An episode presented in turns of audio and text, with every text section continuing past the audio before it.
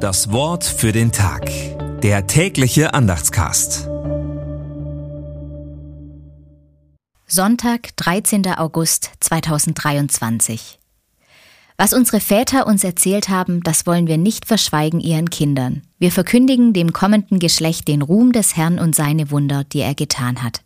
Psalm 78, Vers 3 bis 4. Gedanken dazu von Gerlinde Hühn. Schuld, Gericht und Gnade in Israels Geschichte. Der Psalm ist so lang, dass er in drei Teilen gelesen werden soll.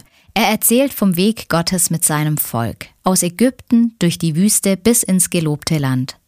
Unterwegs war das Volk wiederholt abtrünnig, doch Gott sandte immer wieder Hilfe. Wasser aus einem Felsen, Manna als Brot vom Himmel, Wachteln, die es in der Not ernährten. Der Psalm möchte erinnern und Dankbarkeit erwecken. Ein passender Text zum Israelsonntag. Auch wir müssen immer wieder gedenken, wie kürzlich am Jahrestag des Warschauer Ghettoaufstands, damit er sich nicht wiederholt, der tausendfache Mord an den Juden durch unser Volk. Das Wort für den Tag. Der tägliche Andachtscast.